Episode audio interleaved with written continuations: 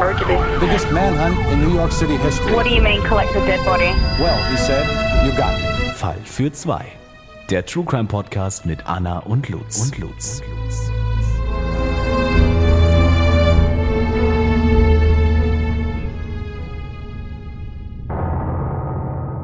Hallo und herzlich willkommen zu einer neuen Folge Fall für zwei. Ich bin Anna. Und ich bin Lutz und wir sind am Anfang einer neuen Kategorie für die nächsten zwei Folgen. Luzi beginnt heute und ähm, ja, das war ein Thema, was uns viele auch schon geschrieben hatten ähm, und was gewünscht wurde, was einfach sehr, sehr beliebt ist. Und deshalb nehmen wir das heute tatsächlich vor, uns vor. Genau, also es war wirklich ein sehr beliebtes Thema. Es ist aber auch ein bisschen anders als sonst eigentlich, Mhm. weil ähm, heute wird es ein bisschen geschichtlicher, Mhm. denn wir steigen ein in Kriegsverbrechen. Genau. Und das hat mich wirklich so ein bisschen bei der Recherche auch an den Geschichtsunterricht erinnert. Aber ich finde es immer ganz interessant, auch nochmal in die Vergangenheit zu tauchen. Und äh, wie gesagt, freue mich deshalb sehr, heute Lutz ähm, wunderbarer Stimme lauschen zu dürfen. Und äh, ja, bevor das alles losgeht, aber zu unserem Gerichtsupdate. Gerichtsupdate. Und zwar wurde jetzt im November eine Richterin am AG Lüdenscheid wegen Rechtsbeugung verurteilt, und zwar zu mehrjähriger Haft. Lutz, weißt du, was Rechtsbeugung sein könnte? Ja, wenn man, ähm, wenn man Gesetze nicht verfolgt, beziehungsweise sich aktiv dagegen stellt, was das Recht sagt, oder? Ja, das ist ja eigentlich jede Straftat, dass die Ja, gegen das gut, das Gesetz stimmt, ist. Das stimmt. Es ist vielmehr die vorsätzlich falsche Anwendung des Rechts durch RichterInnen, AmtsträgerInnen oder SchiedsrichterInnen bei der Leitung oder Entscheidung einer Rechtssache zugunsten oder zum Nachteil einer Partei. Also es ist, ne, es ist ähm, Rechtsanwendung. In der Rechtsanwendung kannst du Rechtsbeugung begehen. Ah, die Leute, die eigentlich darüber verfügen, quasi Recht zu sprechen oder äh, ne, die zum Beispiel Richtig. SchiedsrichterInnen, die dann irgendwie eine Entscheidung auch treffen. Genau. Wenn die es dann nicht machen, dann ist Rechtsbeugung. Ich verstehe. Also Tä- TäterInnen können dann tatsächlich nur RichterInnen, AmtsträgerInnen oder SchiedsrichterInnen sein, sonst niemand, sage ich mal. Und es ist in Paragraph 339 des StGB geregelt. Und diese Richterin ähm, wurde deshalb verurteilt, weil sie nämlich oder also es wurde gesagt oder es wurde jetzt auch bestätigt, dass sie mehrere Akten einfach nicht bearbeitet hat. Und sie hat gesagt, sie hatte eine Blockade im Kopf und hat sich deshalb um die Fälle nicht mehr kümmern können. Und die Akten waren später dann in einem Umzugskarton im Keller der Angeklagten gefunden. Und die Richterin soll versucht haben, die von ihr begangenen Fristversäumnisse, die sie, die ja dadurch entstanden sind, dass sie halt diese Akten nicht bearbeitet hat, ne, sie hat ja die Pflicht, die Akten zu bearbeiten, ähm, die soll sie dann sogar noch anderen Mitarbeitenden des Amtsgerichts in die Schuhe geschoben haben wollen. Ui, das ist echt hart. Ja, und ähm, festgestellt wurden, re wurde Rechtsbeugung in zehn Fällen und teilweise wurde auch Urkundenfälschung in Tateinheit begangen und auch Verwahrungsbruch und Urkundenunterdrückung. Und außerdem hat ein psychiatrischer Sachverständiger die Richterin, die übrigens 37 Jahre alt war, also auch noch eine relativ junge Richterin, Ja.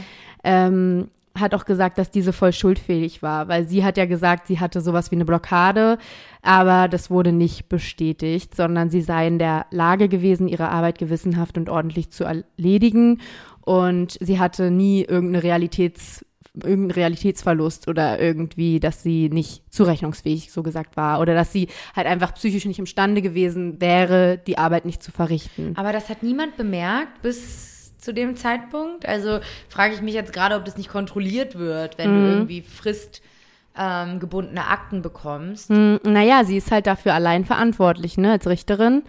Das ist deine Aufgabe. Das kontrolliert insofern dann auch niemand, sondern das geht zu dir. Die Akten gehen zu dir und du hast sie zu bearbeiten. Wenn sie weg sind, sind sie weg. Und da fällt, glaube ich, nicht so schnell auf beim Gericht, ähm, ja, welche Frist da versäumt würde, wurde oder nicht. Es wird dann wahrscheinlich dann durch die Parteien in den Gerichtssachen, ähm, vielleicht auch durch irgendwelche weiteren BearbeiterInnen irgendwie dann irgendwann rausgekommen sein. Also ist es ja auch. Aber ich glaube, relativ schnell war das dann offensichtlich nicht der Fall. Ähm, ja, und ich finde krass, was sagst du denn zu dem Urteil? Drei Jahre und zehn Monate Haft? Äh, Finde ich schon viel, ähm, tatsächlich. Also klar ist es nicht cool und ich meine, so eine Kollegin wünscht sich keiner wahrscheinlich, weil schön ist es nicht. Aber ich, da fässt man sich schon manchmal an den Kopf, wenn man dann auch andere Urteile irgendwie sieht, teilweise, die immer auf Bewährung sind oder äh, da, wo es wirklich dann auch um Körperverletzung geht oder solche Sachen oder Vergewaltigung oder so. Und dann kriegt irgendwie jemand wegen Rechtsbeugung wirklich Haftstrafe über drei Jahre. Kommt mir ein bisschen hoch vor. Ich finde, klar, falsch und gut, dass sie verurteilt wurde, aber da hätte eine Bewährungsstrafe in meinem moralischen Empfinden eigentlich auch gereicht. Ich hab- erfa- empfand das auch als relativ hoch. Ähm, ne, also weil man ja immer mit Fällen vergleicht, wo dann auch tatsächlich auch äh, Leute zu Schaden kommen oder irgendwas. Genau. Das Gericht hat halt in der Urteilsbegründung von einer sehr hohen kriminellen Energie bei dieser Richterin gesprochen. Oh, okay. Ähm, und vor allem, dass es ihr so leicht fiel, ihr eigenes Fehlverhalten auf andere abzuwälzen. Das ist halt. Das, das, hat, das hat wirklich einen ähm, Punkt von krimineller Energie. Weil wenn du es nicht schaffst, weil du irgendwelche Probleme hast oder wirklich einfach keinen Bock vielleicht hast zu arbeiten, keine Ahnung, wir wissen nicht, was in ihrem Kopf losgegangen ist. Okay, aber dann auch noch irgendwie das anderen in die Schuhe zu schieben, ja, so voll skrupellos das halt ist echt irgendwie. skrupellos, ja. Und ich meine, dadurch, dass sie die auch nicht bearbeitet hat, sind ja die Leute, die die Anträge auch gestellt haben, ne? Also die, die Ankläger oder Leute, die halt mit dem Zusammenhang, äh, mit dem Fall im Zusammenhang stehen, das sind ja eigentlich auch Opfer, ne? Die sitzen da zu Hause und warten Klar. Und Klar. nichts passiert. Ist ja nicht ohne Grund beim Gericht die genau. Angelegenheit. also ne? das ist ja eigentlich auch, also da, das geht schon mal auch gar nicht, finde ich. Ja. Und ähm, ich wollte noch kurz was korrigieren. Ich hatte vorhin gesagt, sie wurde vom Amtsgericht Lüdenscheid verurteilt. Das stimmt gar nicht. Sie ist nämlich Richterin am Amtsgericht Lüdenscheid gewesen. Und das Landgericht Hagen hat sie verurteilt. Aha. Nur um nochmal klarzustellen. Ja, das war mein kleines Gerichtsupdate. Dann sind wir ja ein bisschen smooth eingestiegen und jetzt kommt direkt auch mal eine Triggerwarnung, denn so smooth geht es nicht weiter. Denn wir haben ja schon angeteased, es geht um Kriegsverbrechen. Und in diesem Kriegsverbrechen, was ich heute erzähle, geht es um sehr brutale Gewalt an Menschen, Kindern, Tieren, Frauen, also ganz schlimm. Ähm, also wenn ihr das nicht hören könnt, dann schaltet die Folge lieber weg. Ähm, ich habe mich darauf konzentriert, natürlich alles nicht so einzeln zu erzählen und nicht mit so vielen Details. Aber genau, da die Triggerwarnung und dann kann es ja auch schon losgehen. Ich finde halt Kriegsverbrechen, ne, das impliziert ja irgendwie auch schon voll, ne? Also das, das ist halt eine ganz andere Dimension als ein Mord an einem Einzelnen. Nicht, dass es aufzumessen wäre, äh, wie schlimm das eine oder andere ist, aber weißt du, was ich meine? Es ist halt so grenzenlos, ne? Kriege sind halt einfach grenzenlos und ja, deshalb ist es natürlich äh, mit viel Leid verbunden von vielen Menschen und vielen Lebewesen. Ja, total, total. Und ähm, deswegen generell einfach ein grausames Thema. Aber ähm, fangen wir erstmal mit ein bisschen Geschichte an, würde ich sagen. Ja, gerne. Und zwar geht es um den Vietnamkrieg. Äh, Anna, ich habe mich bei meiner Recherche gefragt, warum ich so wenig darüber weiß. Bei mir ging das immer ins eine Ohr rein und durchs andere wieder raus. Ich habe mich halt gefragt, ob wir das überhaupt in der Schule hatten in, in Geschichte. Müssten wir eigentlich gehabt haben, weil das ist halt so der Krieg der amerikanischen Geschichte eigentlich, würde ich fast sagen. Also der Vietnamkrieg. Ähm, ich hoffe, dass ich jetzt nicht was ganz Falsches sage, aber es ist auf jeden Fall ein Riesending im Geschichtsunterricht gewesen, glaube ich, oder müsste es sein. ja, das ist traurig, dass man noch so wenig weiß. Ne? Ja, ist echt so. Ich habe nur so ein Bild im Kopf. Ähm, das war auch, ähm, hat diesen großen Bilderpreis gewonnen, wo immer einmal im Jahr die stärksten Bilder ausgezeichnet werden. Dieses Mädchen, nee, dieser Doch, Junge, Das Mädchen. das Mädchen war das. Ja, die rennt, weil da gerade eine Bombe war. Ja. Und die rennt halt nackig, weil die waren halt gerade noch im Haus und so die Straße runter und man sieht hinter ihr halt eigentlich nur so Nebel und so einen Soldaten, glaube ich und auch. mehrere Soldaten. Ja, ja Ähm, ich habe es auch vor Augen, das Bild. Und ihr ganzer Rücken ist halt von der Bombe getroffen worden und von vorne sieht sie halt ganz normal aus. Du siehst nur das schmerzverzerrte Gesicht. Und dann gibt's aber noch Hintergrundbilder und da siehst du halt, dass der ganze Rücken zerfetzt ist. So, Oh Gott. ja. Das Bild habe ich halt, das ist so das, was ich vom Vietnamkrieg im Kopf habe. Ja, das kenne ich auch. Es ist sehr berühmt. Ist ich sehr glaub, berühmt. Das kennen die meisten von euch auch. Bestimmt. Ich weiß gerade nicht, wie es heißt, aber wir können es ja auch gerne ähm, in die Shownotes mal packen. Ja, gerne. Folgt uns auf Instagram, Fall für zwei Podcasts. Genau. So, zurück zum Vietnamkrieg. Also, ich erkläre es nochmal für diejenigen, die genauso schlecht zugehört haben in Geschichte wie ich. Ähm, also Vietnam ist ja ein Land in Südostasien, ne? Das äh, nochmal vorweg. Und der Vietnamkrieg, der ging von 1955 bis 1975, also ziemlich genau 20 Jahre. Und es fing alles an, dass im Jahr 1954 ähm, Vietnam von der Kolonialmacht Frankreich unabhängig geworden ist. Und kurz danach, nach der Unabhängigkeit, spaltete sich dann das Land Vietnam damals in Nordvietnam und Südvietnam auf. Und dann kam es zu einem Krieg zwischen den beiden Landesteilen. Also Süd- und Nordvietnam haben sich dann bekämpft. Nordvietnam war kommunistisch und wurde von China und der Sowjetunion mit Waffen und auch Militärberatern unterstützt. Und der Südvietnam, der orientierte sich an den USA. Und die unterstützten den Südvietnam ab 1965 auch mit amerikanischen Soldaten. Ah, Also ja. In Vietnam kämpften eigentlich nur Vietnamesen gegeneinander. Eigentlich kann man sagen, es war ein Bürgerkrieg. Ne? Aber, aber, also andererseits war der Vietnam auch ein Krieg, in dem die Weltmächte USA und die Sowjetunion im Kalten Krieg um ihren Einfluss in Asien stritten, ne? Weil in Nordvietnam halt die Sowjetunion quasi unterstützt hat und in Südvietnam die USA. Das heißt, es war irgendwie lange kein Krieg mehr zwischen nur Vietnamesen und Nord- und Südvietnam, sondern da haben sich Süd die Sowjetunion und die USA eingemischt und dann wurde es halt ein Riesenkrieg. Ähm, von Anfang an gab es in vielen westlichen Ländern großen Widerstand gegen die Einmischung der USA in den Vietnamkrieg. Ne? Die haben gesagt, warum mischt sich die USA jetzt da schon wieder ein und unterstützt die irgendwie auch mit Waffen und Co. Ähm, und diese Ablehnung wuchs tatsächlich immer weiter, als deutlich wurde, dass selbst eine halbe Million amerikanischer Soldaten in Vietnam und der Einsatz schrecklicher Waffen nicht ausreichten, um diesen Krieg zu gewinnen. Also, die haben halt alle gesagt, wie kann das denn sein, dass die USA da so viel gibt und da eine halbe Million von deren Soldaten hinschickt und trotzdem das nicht reicht, um zu gewinnen. Ähm, nach acht Jahren Kampfeinsätzen zogen die USA 1973 ihre Truppen aus dem Land ab und 1975 wurde das Land dann durch die Kommunisten im Norden mit Gewalt wieder vereinigt. Also so viel zum Vietnamkrieg leicht Also erklärt. endet er dann, so gesagt. genau, er endete Sinne. mit dem Sieg Nordvietnams und der ersten militärischen Niederlage der USA in ihrer Geschichte. Ah ja. Deshalb ist das nämlich auch so relevant für, Ja. die, für die AmerikanerInnen auch heute noch, glaube ich. Weil, Ja. Ne?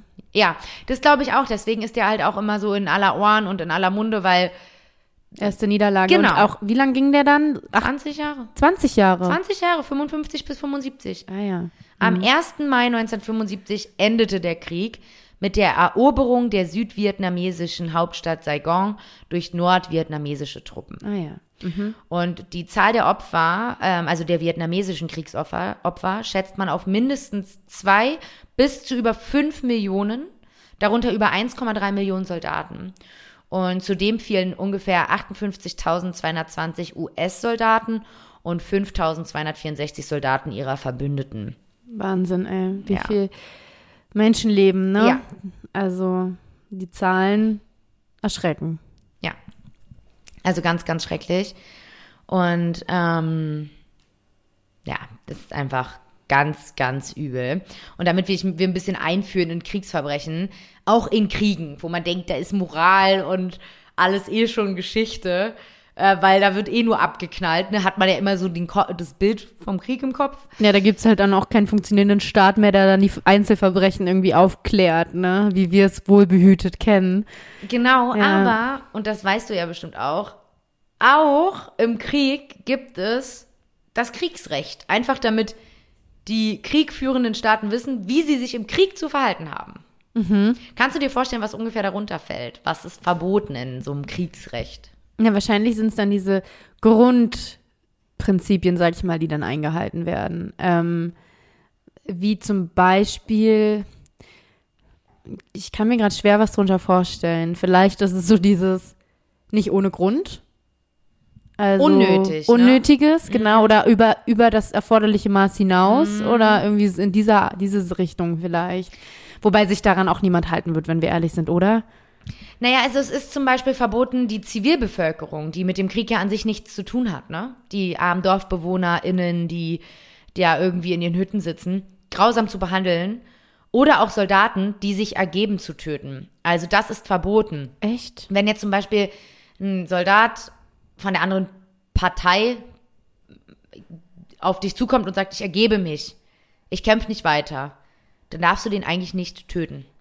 Aber war das vereinbar zwischen den ähm, zwischen Nord- und Südvietnam oder also das ist generell das Kriegsrecht jetzt. Das zählt, völkerrechtlich, aber Genau. für, für, für die ganze Welt oder das steht so im Kriegsrecht. Also wer jetzt da irgendwie mit Ah, drin ja. hängt oder auch wer sich daran hält oder so, weiß ich jetzt nicht. Hm. Aber so steht's halt geschrieben. Und wer das quasi nicht befolgt, begeht ein sogenanntes Kriegsverbrechen und kann vor dem Internationalen Strafgerichtshof angeklagt werden. hm, verstehe.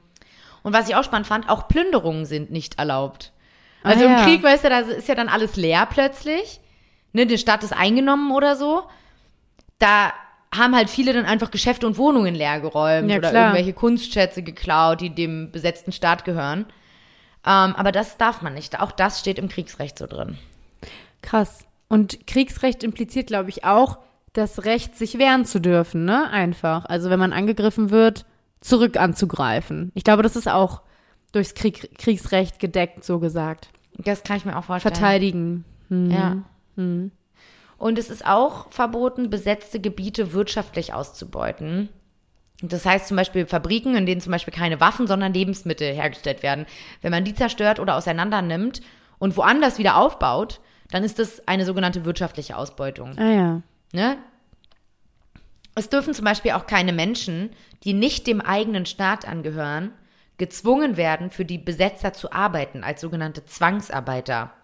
Das ist aber, also ich glaube auch, das ist alles ein bisschen mehr. Es ist halt Theorie. Ne? Es ist genau Theorie. Da ist ein Unterschied.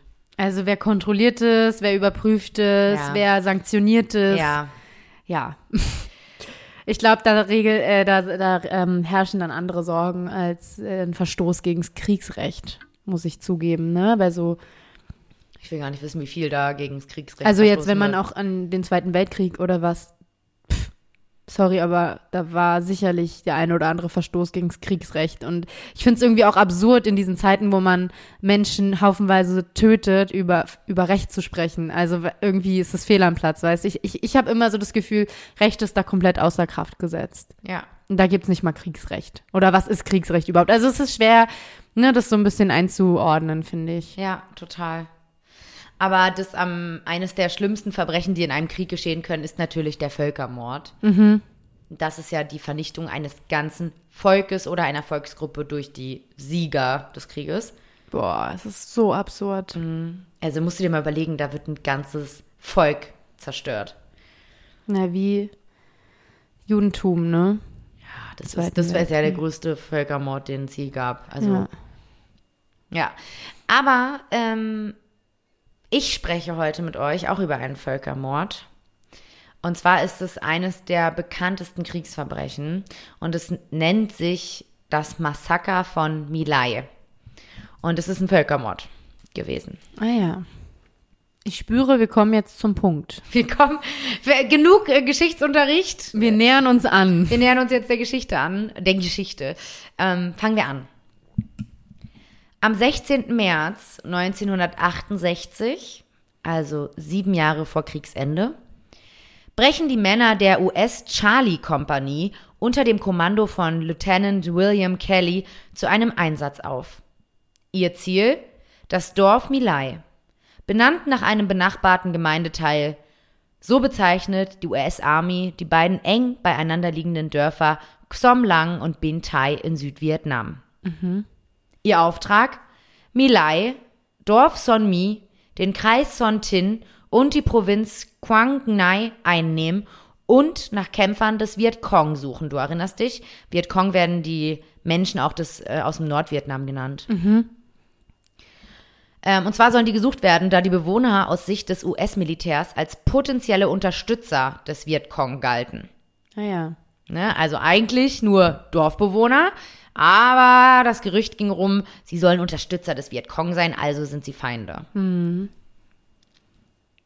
Pam Thi Tuan ist eine Frau von Mitte 30, als die US-Soldaten, auch GIs genannt. Also so nennt man einfach US-Soldaten. Deswegen, wenn es jetzt einfach so ein bisschen öfter in, dem, in meinem Fall jetzt hier vorkommt, dann wundert dich nicht. GIs sind US-Soldaten. Aus einem der insgesamt 99 Helikopter springen. Pam wacht an diesem Morgen sehr früh auf, macht Feuer und setzt Wasser auf. So wie jeden Morgen. Dann hört sie die Hubschrauber. Angst hat sie nicht. Sie und ihre Familie denkt, dass die Häuser vielleicht durchsucht werden, höchstens das Vieh erschossen wird eventuell und die GIs dann wieder verschwinden, so wie es halt immer läuft. Aber wie immer ist es dieses Mal nicht.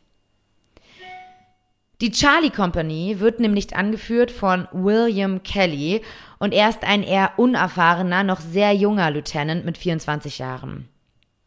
Der Vorgesetzte der Kompanie, Captain Ernst Medina.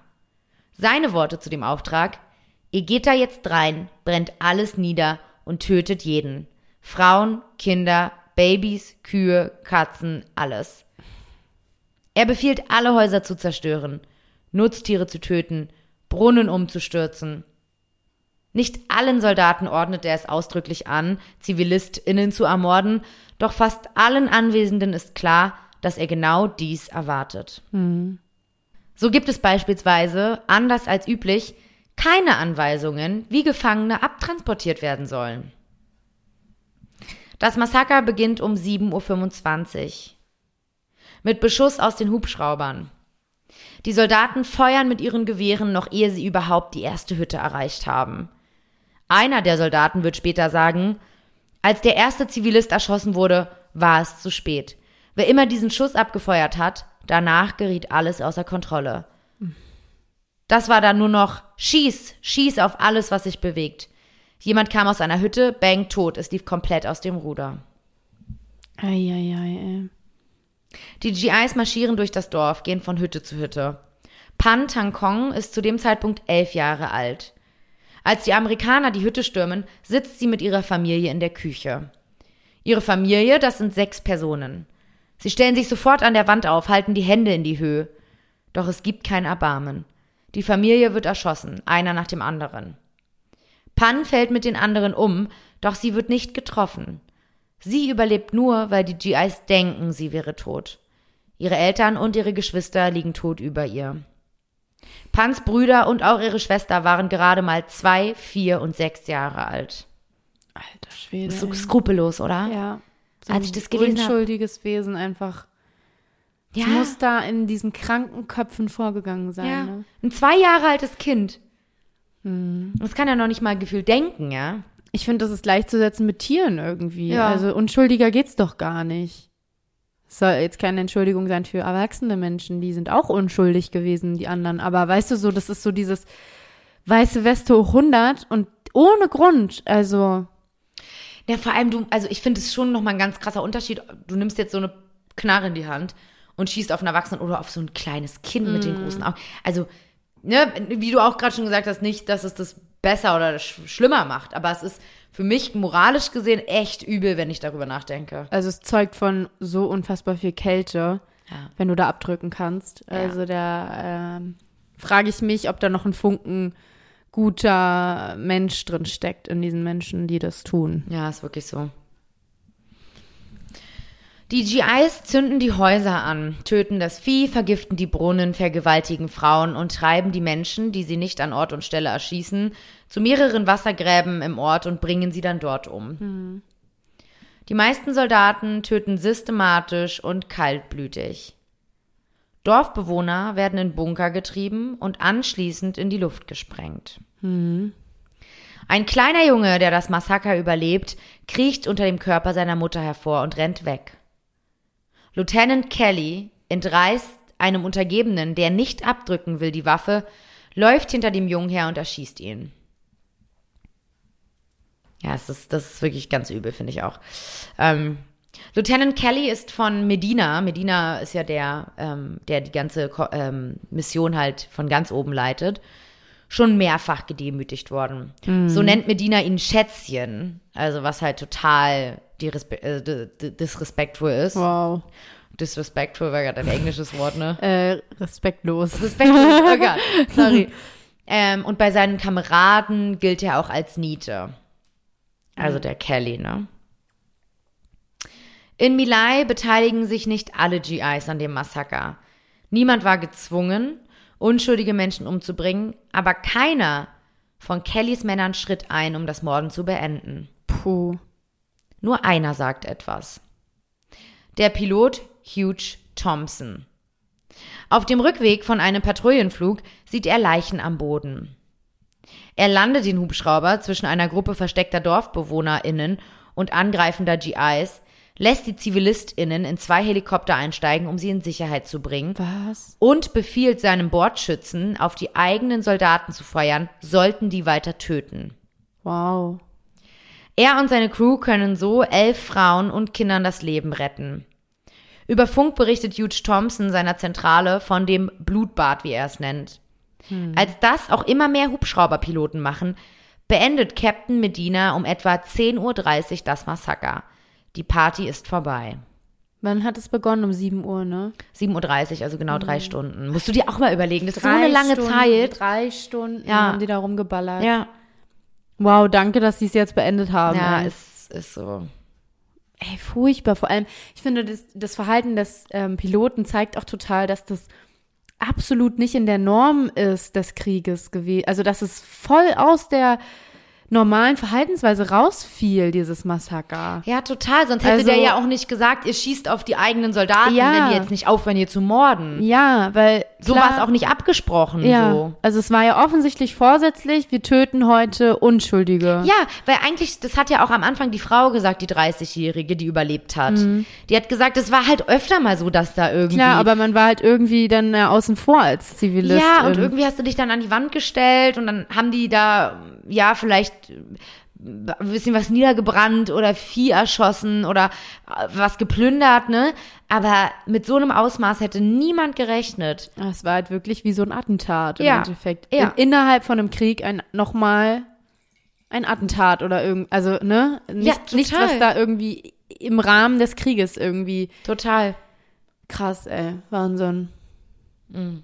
Erinnert mich total dieses Szenario an diese ganzen kranken Ballerspiele. Weißt du, wo ja auch immer die Leute irgendwo landen und dann alles abknallen, was denen vor die Linse läuft. Auch ganz schlimm eigentlich. Ja, ganz furchtbar. In Xomlang sterben etwa 350 ZivilistInnen, in Bintai 50. In einer der umliegenden Gemeinden verübt eine weitere Einheit zeitgleich ebenfalls ein Massaker.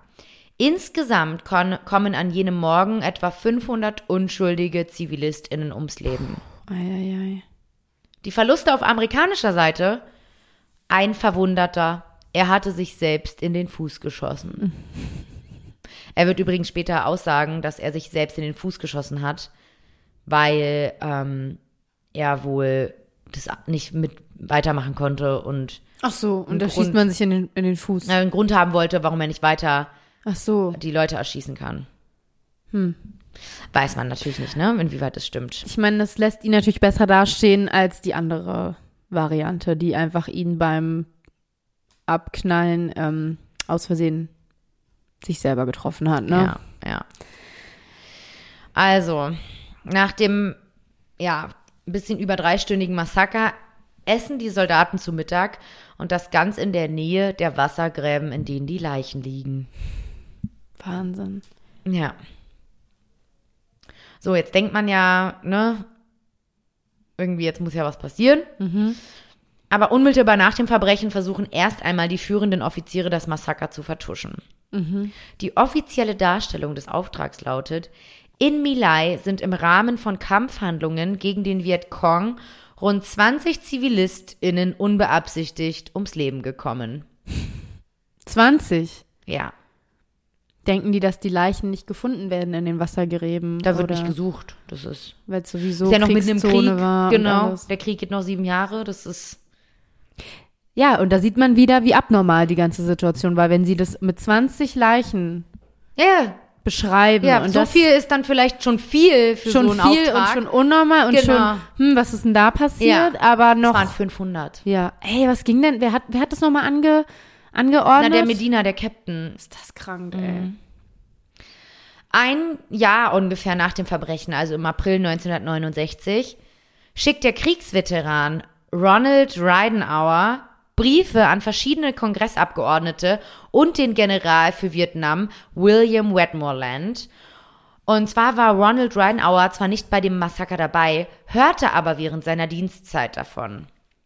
Und seine Schreiben bringen etwas. Also er will jetzt quasi aufmerksam machen auf das, was da passiert ist. Er will aufklären. Er will aufklären, er will halt sagen, hey, das und das ist da passiert, das war nicht normal. Na, die, die da zurückgekehrt sind, die GIs, die haben doch bestimmt damit auch geprahlt. Und das ging doch sicherlich auch rum in den amerikanischen Einheiten, oder?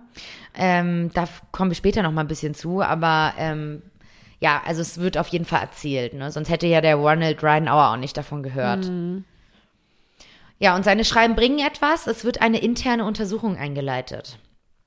Im September 1969 kommt es zu einer Anklage gegen den Offizier William Kelly, der ja da auch ein ganz, ganz hohes Glied war. Ne? Der war ja unter dem Captain Ernest Medina, aber war ja der Lieutenant seiner Einheit und hat da ja richtig Feuer gemacht, also wortwörtlich. Dadurch findet dann auch die erste Berichterstattung über das Massaker 14 Monate später statt. Das Verteidigungsministerium veröffentlicht eine Pressemitteilung über die Anklage William Kellys. Doch die großen amerikanischen Zeitungen messen dieser Nachricht keinen großen Stellenwert bei. Ist nur eine Meldung, ach, ein bisschen was passiert. Also es hat niemanden wirklich interessiert. Muss man sich auch mal vorstellen, ne? Da ist so ein Massenmord. Und die amerikanischen Zeitungen sagen, ja, ist nicht so spannend, ist irgendwie unwichtig. Wahnsinn. Naja, ich glaube tatsächlich zu der Zeit war es war auch ein ziemlicher Hass grundsätzlich so ähm, gegen das asiatische, also die Asien, glaube ich, komplett fast. Oder also kann ich mir gut vorstellen, dass damals halt auch einfach viele AmerikanerInnen sowieso, sage ich mal, rassistisch waren. Gegen Vietnamesen, ja. Doll rassistisch, Ja. genau. Und wahrscheinlich hat die, haben die dann einfach gedacht, yo, juckt uns nicht. Also kann ist böse Ja, oder halt, oh, wieder der Krieg und so. äh, und da sterben doch täglich. ja, genau, ist doch ah, normal. Genau. Irgendwie so. Also, ne, dass das einfach nicht das, das Interesse hervorgerufen hat, was es hätte müssen. Ja. Aber das ändert ein einziger Journalist.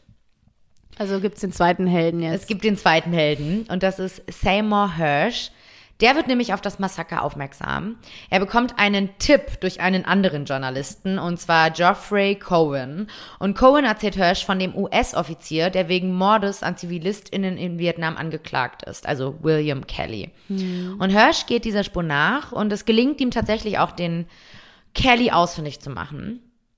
Und er bekommt auch tatsächlich ein Interview mit ihm, was ein bisschen merkwürdig ist, weil Kelly ist in einem sehr alkoholisierten Zustand in dem Interview und versteht nicht einmal selbst den vollständigen Überblick über das Ausmaß des Massakers. Also so hat Hirsch das Gefühl, dass er gar nicht rafft immer noch nicht, was da überhaupt passiert ist. Und Hirsch fängt dann irgendwann auch an, einen Artikel zu schreiben und das auch mit Hilfe von Kellys Anwalt, ne? Also wurde auch immer gegengelesen, ob das irgendwie alles so stimmt. Und auch mit Hilfe von Aussagen von acht von zehn anonymen Quellen. Also er hatte ein paar anonyme Quellen, die immer noch nicht bekannt sind. Man geht davon aus, dass es einfach GIs waren, die dabei waren und auch reden wollten. Oder vielleicht auch Überlebende, ne? Das weiß man nicht so genau. Und dann versucht er halt seinen Artikel über das Massaker von Milai zu veröffentlichen. Doch die Zeitungen haben kein Interesse. Erst als Hirsch so tut, als wären die anderen Zeitungen alle interessiert, so ein bisschen lügt, schafft es sein Artikel am 15. November in 35 Zeitungen. ah ja. Der Historiker Kendrick Oliver stellt später fest, dass das wenige Interesse an diesem Artikel auch daran liegen kann, dass am 19. November die Mondlandung von Apollo 12 war und deswegen einfach andere Ergeb Ereignisse wichtiger waren zu dem Zeitpunkt. Also die ganze Presse, die Medien haben sich eigentlich, Medien zu dem Zeitpunkt, ne, haben sich alle nur darauf geschmissen, dass die erste Mondlandung ist.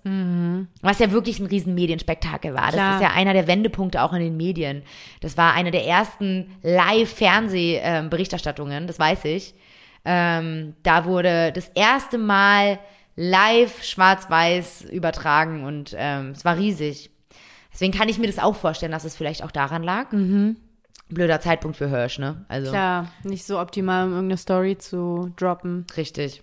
Doch die, der Artikel wird ja 35 Mal gedruckt und die Veröffentlichung diesen, dieses Artikels wirkt tatsächlich auf die amerikanische Öffentlichkeit wie ein Schock. Ja, das ist, hat, aber auch einen ganz bestimmten Grund. Und zwar hat Hirsch einen sehr provokanten Titel, für die, äh, Titel gewählt für den Artikel. Und der war nämlich es war ein Verbrechen im Stil der Nazis. Und kurz nach dem ganzen, Ja, finde ich auch, tatsächlich. so ne, ist es ja wirklich übel. Du hast es ja auch schon verbunden. Voll. Weil dieses Skrupellose und die Nazis waren doch auch, also, ne, das ist doch eine komplette Verbindung, ehrlich Na gesagt. total, es ist Massenmord. ja, rassistisch. Rassistisch bedingter Ja, Massenmord. natürlich. Ne? Also wir wissen ja noch nicht, aus welchem Grund Kelly und auch Medina so gehandelt haben. Aber, Ja, aber ich man glaube- kann davon ausgehen, dass es auch mit Rassismus zu tun hat. Ich Auf glaube, jeden Fall. anders ist dieser Hass auch nicht. Also du musst ja Hass empfinden in solchen Momenten. Ne? Aber nicht nur Hass, das ist ja eine ganz andere Dimension. Also das ist, das ist, also Hass, den möchte ich nicht niemals empfinden müssen. Also, weißt du, was ich meine? Das ist Ja. ja krank einfach. Ja. Auf jeden Fall war, nachdem der Artikel dann veröffentlicht wurde, das Interesse der Öffentlichkeit geweckt. Und das hat auch was Gutes, denn viele GIs, die bei dem Einsatz auch dabei waren, äh, fühlten sich dadurch ermutigt und bestärkt in ihrem Vorsatz, ihrerseits in die Öffentlichkeit zu gehen und auch das zu berichten, was sie selbst aus erster Hand erlebt haben. Und Hirsch recherchiert auch weiter und spricht mit einem der beteiligten Soldaten des Massakers, Paul Madlow.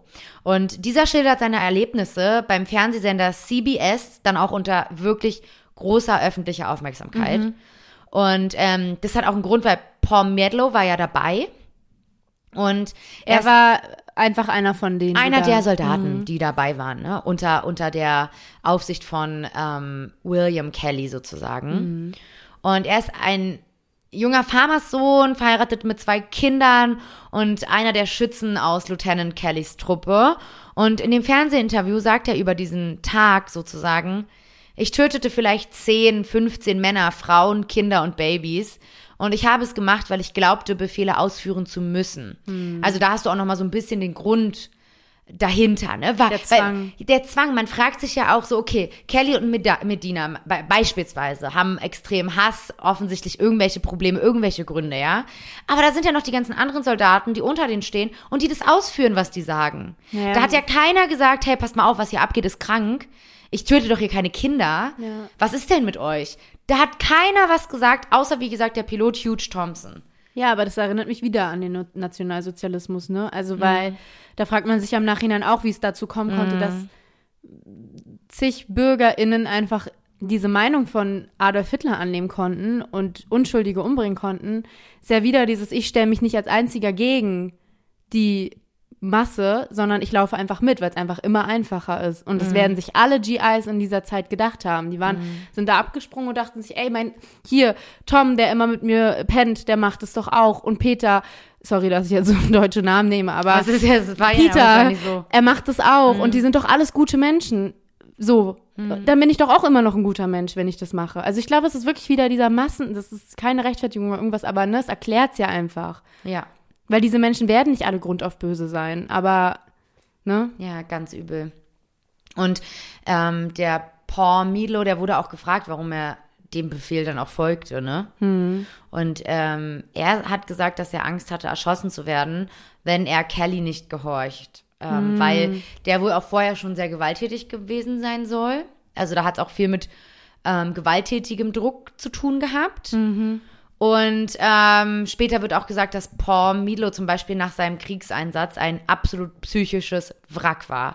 Also seine Mutter klagte sogar Militär und Regierung an und sagte, ihr Sohn sei als netter Junge nach Vietnam gegangen und als Mörder zurückgekehrt. und so Naja, war es so ja, auch. ja auch. Also davor, ne, so. Und dann am Ende hat er Frauen und Kinder umgebracht. Ja, aber im Endeffekt ähm, ist es klar, dass es psychisch nicht spurlos an vielen Ja. vorbeigeht, ne? Ja. Im Grunde, die sehen ja auch diese Bilder zum ersten Mal. Ja. Blut, äh, bl- blutüberströmte Leichen und so weiter und so fort. Ja. Junge Männer, ne? Ja. Ähm, Paul Midlo hatte den Vorfall in My Lai ähm, vor seiner Familie geheim gehalten. Also der hat nichts gesagt. Ähm, und das, obwohl halt sein Gewissen ihn sehr plagte und gestört hat. Und ähm, als dann die Wilson-Untersuchung an ihn herantrat, ne, es ging ja dann tatsächlich darum, wie wird es jetzt gefahndet, wollte er unbedingt seine Geschichte erzählen. Also Das war ihm dann auch klar. Und als ihm gesagt wurde, dass er das, was er sagt, ähm, quasi auch, dass das gegen ihn verwendet werden könnte vor Gericht. Weil es sind ja im Endeffekt Eingeständnisse, Mordgeständnisse. Ja, ich würde es mir dreimal überlegen. Ob ich da sage, ich habe 10 bis Ja. 15 Frauen umgebracht. Ja, so, ja. das ist einfach ein Serienmörder. Verjährt halt einfach auch nicht. Ne? Nee, genau. Und er hat dann geantwortet, ist mir egal und hat dann tatsächlich erzählt, was an diesem Morgen im Jahr 1968 in Milai passiert war. Finde ich aber schon mal okay. Finde ich gut. Ich finde es auch, also wenigstens steht er, ich glaube, der, also die Mutter hat ja auch gesagt, psychisches Wrack. Er hat tausendmal von schlechtem Gewissen gesprochen. Vielleicht war es auch einfach so, boah, jetzt sage ich es einmal. so, so schlecht und Ja. äh, ich muss das vielleicht einfach mal auf den Tisch legen. ne? Richtig, richtig. Ich meine, man kennt ja dieses ähm, Syndrom, dass man die ges- gestehen möchte, Ist- beichten möchte. Kann ich auch total nachvollziehen. Menschen müssen ihre Lasten loswerden. Richtig. Ja. Das sagt man auch ganz oft, wenn man irgendwie seinem Partner fremd geht oder seiner Partnerin, dass du es eigentlich nicht dem anderen oder der anderen sagst für die Person, sondern du machst es nur für dich. Ja, das ist purer weil du nicht mehr Egoismus. schlafen kannst. Mhm. Weil du nicht mehr schlafen kannst, du nicht mehr in den Spiegel gucken kannst. In du machst es manchen nur Fällen für dich. schlafen die Leute auch gut. Ja, gut. ähm, auf jeden Fall gefällt es der US-Regierung überhaupt nicht, dass Paul Meadlow so offen dann auch darüber spricht. Naja, klar. Und dann wird er öffentlich als Kriegskritiker abgestempelt und also Hirsch, ähm, der Journalist, äh, wird als Kriegskritiker abgestempelt und Paul Madlow als unglaubwürdig, ne? Ach, der weiß doch gar nicht mehr, was er redet. Und regierungsnahe Zeitungen bezeichnen Hirsch, also den Journalisten, auch als unpatriotischen Verräter und Kommunist. Und der damalige Präsident der USA, Richard Milhouse Nixon, bezeichnet das Massaker in Milai als einen vereinzelten Zwischenfall. Also auch heftig, ähm, dass da der Präsident sogar sich da irgendwie zwischenstellt gefühlt und sagt, äh, sowas passiert aber sonst nicht. Boah. Das passiert ganz selten. Ähm, ja, fand ich echt schwierig. Und trotzdem fängt mit der großen Berichterstattung durch Hirsch ein Umdenken in Bezug auf den kompletten Vietnamkrieg statt. Von 1961 bis 1967 war die Presse keinesfalls ein, wie man immer sagt, Wachhund der Freiheit oder äh, unabhängig oder keine Ahnung was, ne? weil das ist ja das, Pressefreiheit. Das ist ja heute noch ein umstrittenes Thema, wenn Es wir ist ehrlich heute sind. noch schwierig und klar, Ja. aber wir wollen oder das ist so wichtig, dass die wichtigste Funktion Mhm. der Presse ist, dass sie quasi die, die, die, ja, der Wachhund der Freiheit ist. Sie guckt sich an, was alles passiert, Mhm. was die Regierung sagt, was in der Gesellschaft ankommt. Sie ist das Sprachrohr der Gesellschaft. Und das ist so unglaublich wichtig. Deswegen ist die Pressefreiheit auch so wichtig. Und das war in den Jahren 1961 bis 1967 überhaupt nicht der Fall. Ja, und wenn du heute dir diese aktuellen Fälle anguckst, ich weiß nicht, äh, der, der, ich spreche von Julian Assange, Assange ich glaube, so wird er ausgesprochen, der sich auch mit den USA angelegt hat heute, 2000, also jetzt schon in den letzten Jahren, Jahren, Jahren, aber ich glaube, letztes Jahr oder dieses Jahr ist er jetzt auch ins Gefängnis gekommen und hat auch immer unter ähm, Polizei, äh, Polizeischutz, nicht Polizeischutz gestanden, sondern hat sich so gesagt versteckt vor der Regierung und wurde gejagt und so weiter und so fort. Also ihr könnt euch da mal reinlesen, aber zu dem Thema Pressefreiheit finde ich halt heute noch bedenklich teilweise, weil er hat auch einfach nur Staatsgeheimnisse gelüftet. Pressefreiheit heißt ja eigentlich unbegrenzt. Das, was ich herausfinde, darf ich auch weitergeben. Das ist aber in den USA heute immer noch nicht so und ich glaube auch in Deutschland teilweise nicht. Von daher, Total. Also Deutschland ist da schon ziemlich weit vorne, was die Pressefreiheit angeht. Da ist Deutschland wirklich, wirklich weit. Ähm, wenn man sich auch den, den ganzen Skandal um Jan Böhmermann anguckt mit dem Ziegenficker-Gedicht an ähm, Beep. Piep, Piep an äh, Erdogan, ne? Ähm, wo heute noch viele sagen, das ist Satire, das darf der, das darf die Presse, ne? Wo ich dann auch manchmal denke, äh, ist ein Unterschied, ob du eine Pressefreiheit hast oder Leute einfach beleidigst, so. Natürlich, ja. Ähm, das ist der schmale Grat halt. Ein ganz schmaler Grad, ja. ganz großer Graubereich. Ja. Also, da kann auch jeder denken, was er will, so, ne? Mhm. Aber ich sag nur, da ist ja die USA, also erschreckend, was das angeht. Ähm, es gibt ja auch eine Skala, das könnt ihr euch alle mal angucken. Ähm, da seht ihr, wie weit die Pressefreiheit in den verschiedenen Ländern ist. Mhm. Also da siehst du, die rechnen das anhand von auch Sachen, die passiert sind, wie die aufbereitet wurden, Mhm. was berichtet wurde, ähm, rechnen die einen Wert aus für jedes Land. Mhm. Und da kannst du ganz gut irgendwie Ländervergleiche auch machen. Und da ist also auch ähm, Südkorea, Nordkorea. Ähm, Na gut, ja. Gut, darüber brauchen wir gar nicht anfangen, aber es ist äh, erschreckend. Also da. Wir öffnen mal nicht die Büchse der Pandora. ja, da, da, da müssten wir eine zweite Folge drüber machen. Auf jeden Fall ein großes, spannendes Thema. Ähm, es gibt eine Liste, wenn ihr euch dafür interessiert. ähm, ich mach mal weiter. Auf jeden Fall hat der Journalist Hirsch auf äh, eine Veränderung ähm, gebracht, was diese ganze Sicht auf den Vietnamkrieg ähm, ausmacht sozusagen. Und ähm, von nun an brachten Zeitungen Reportagen auch über ähnliche Vorfälle. 1970 erschien auch Hirschs detailliertes Buch Milai, A Report on the Massacre and its Aftermath, welches er bei Random House verlegen ließ. Und allein für die Nachdruckrechte erhielt er 40.000 US-Dollar. Und Selma Hirsch bekam auch 1970 den Pulitzer-Preis für internationale Berichterstattung. Erstattung. Und das ist wirklich ein sehr, sehr, sehr anerkannter äh, Medienpreis aus den USA für herausragende journalistische, literarische oder auch musikalische Leistung.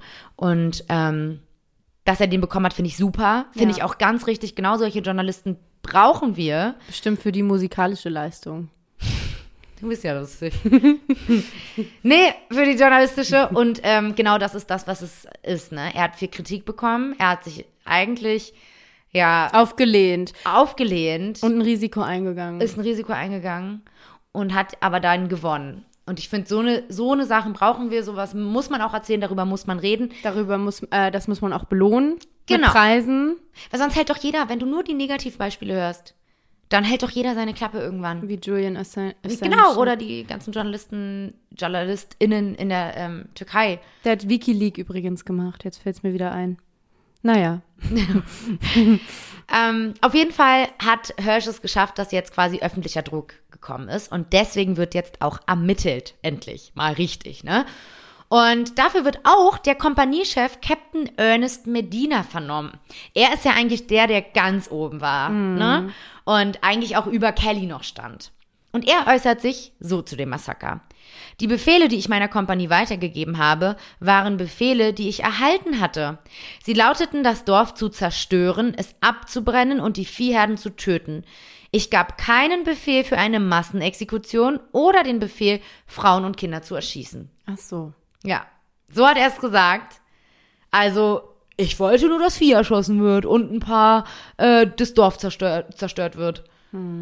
Das ist halt Naja, die komplett versuchen unglaubwürdig. sich jetzt rauszureden. Ja. Also, wie soll man das auch schönreden, dass Kannst man Frauen, Kinder, auch Männer, alles erschossen hat, was einem in die Quere kam? Ja. Kannst du nicht schönreden. Nee.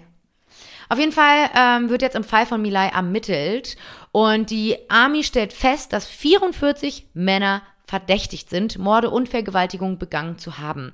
Sie klagt aber im Endeffekt nur vier Offiziere an und von denen werden tatsächlich dann auch drei freigesprochen. Was? Darunter auch, und jetzt pass auf, Captain Medina und zwei Surgeons, also zwei andere, aber bei dem Ernst Medina finde ich es richtig krass, Mhm. weil ich mir denke, der ist doch der, der da das grö der hatte da die Schuhe an, der hat, der hätte alles abbrechen können. Mit einem Satz wahrscheinlich Ja. hätte der das alles beenden können. Ja.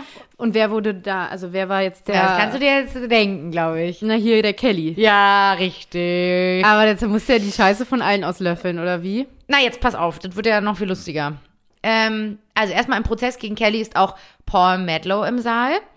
Und obwohl er ja auch seine Rolle bei dem äh, Massaker in Milai auch im nationalen Fernsehen zugegeben hatte, ne, bei dem Sender, weigerte er sich auf Anraten seines Anwalts bei dem Kelly-Prozess auszusagen. Ja, gut. Er änderte dann aber seine Meinung tatsächlich, weil ihm Immunität gewährt wurde, wenn er aussagt. Was natürlich Als Deal, oder wie? Mhm, genau. Und ähm, das hätte ich auch angenommen. Also Klar, was er hat ja eh schon als- gesagt. So, Guck mal, du kannst aufklären und du wirst nicht verfolgt. genau. Besser Du geht's wirst ja dafür nicht. noch belohnt, dass du da Ja, und er kann äh, beichten endlich. hat er ja schon im Fernsehen. Also ähm, als er dann im Gerichtssaal ankam, war seine Art laut Augenzeugen gefühllos, fast tot und seine Stimme größtenfalls ebenso leblos.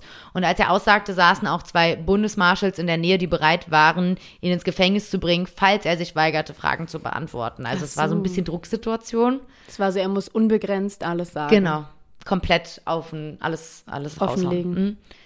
Äh, Medlow sagte aus, dass er nie darüber nachgedacht habe, ob eine Anordnung legal oder illegal sei. Er habe sie einfach befolgt. Also er hat nicht eine Ecke weiter gedacht. Er war so, okay, der hat gesagt, ich soll jetzt machen, also mache ich das. Und Kelly hat es ihm ja befohlen. Kelly war ja sein Lieutenant, der ihn da. Am Ende wird tatsächlich auch nur Kelly, der rangniedrigste Offizier von den vieren, die angeklagt waren, zu lebenslanger Haft verurteilt. Lebenslang ohne Aussi Aussicht auf. Na, jetzt pass auf, ich habe ja schon von dem US-Präsidenten Richard Nixon erzählt. Der wandelt äh, seine lebenslange Haft bereits am darauffolgenden Tag in Hausarrest um. Und 1974, also noch vor Ende des äh, Krieges quasi, äh, hat er ihn vollends begnadigt. Das dürfen die ja, ne? Die Ja, ja. Präsidenten. Die können. Trump hat doch auch noch kurz vor Ende seiner ähm, Präsidentschaft äh, hat er doch noch die ganzen Leute da Republikaner. Ja, schön, äh, die republikanischen Mörder und Co. Na, hier der Tiger King da, ich weiß nicht, ob ihr was von dem gehört habt, der hat ja auch immer um seine Begnadigung gekämpft, aber es hat nicht geklappt. Ja, ist auch gut so. Aber der, Aber der hat hat ganz auf viele Trump Briefe an den geschrieben. Der hat auf so. Trump gehofft. Ja, ja, und noch. jetzt kommt die beiden, hat er gar keine Chance. Nee, Biden lässt ihn verrotten. Gott sei Dank. Ja. Gott sei Dank hat er den nicht auch noch rausgeholt.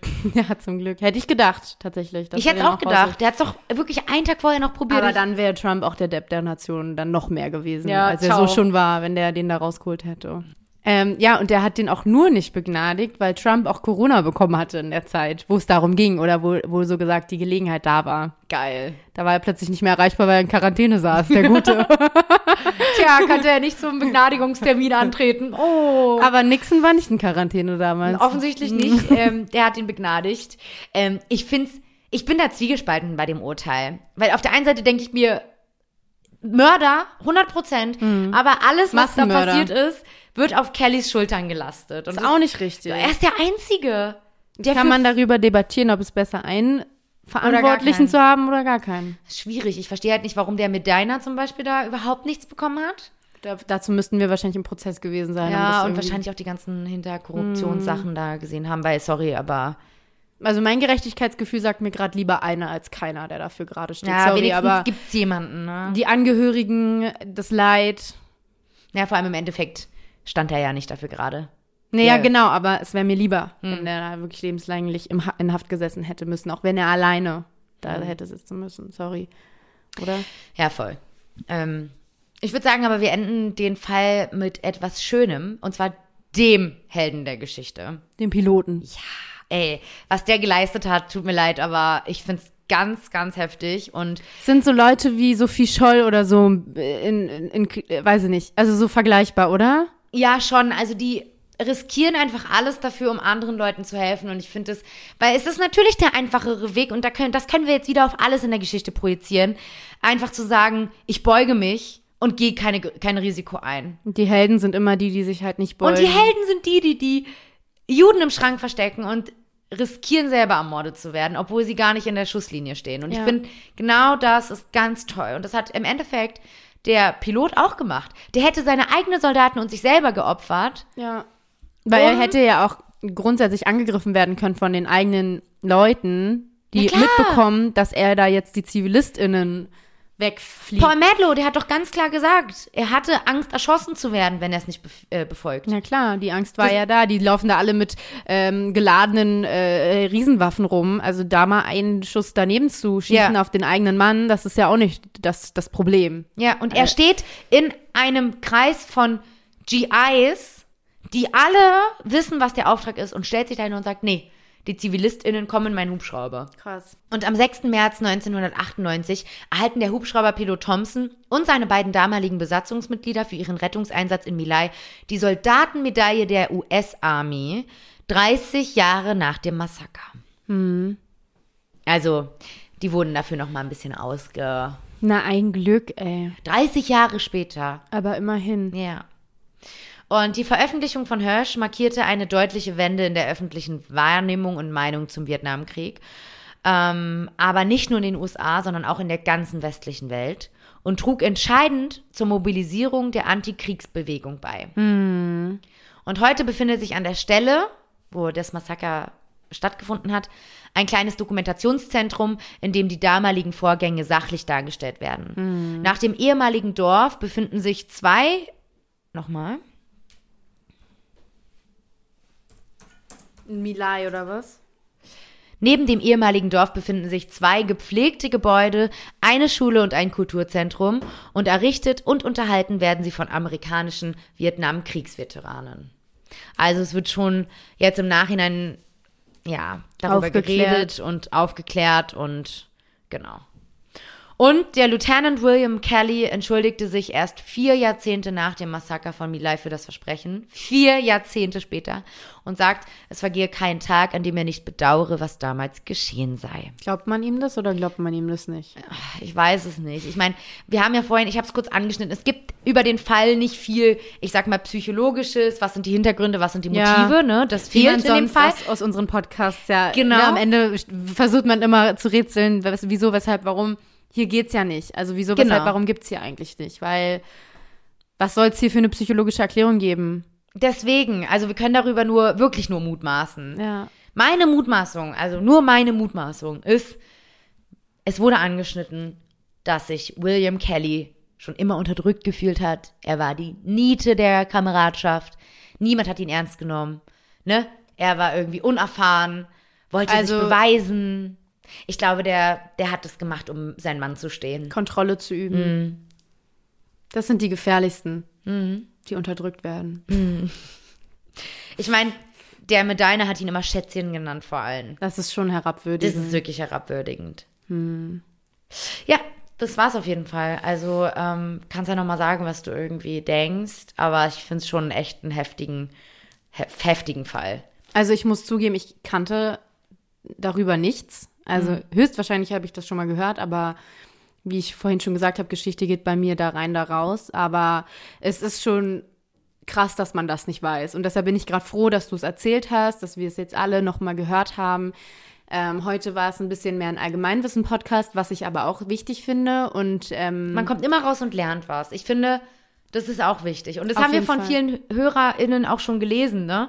Dass die, dass die geschrieben haben, sie äh, hören sich eine Folge an und, wissen was danach. und danach äh, wissen sie mehr, ja. Das ist schön. Und ich ja auch im Endeffekt. Ich weiß jetzt auch wieder mehr von dir. Und nächste Woche wirst du mehr von mir wissen. Ja. Und da freue ich mich schon ganz doll drauf. Äh, nächste Woche mache ich In nämlich zwei Wochen meint Anna natürlich, sie meint die nächste Folge. ja, dann mache ich mein Kriegsverbrechen. Ich freue mich auch sehr darauf, Anna.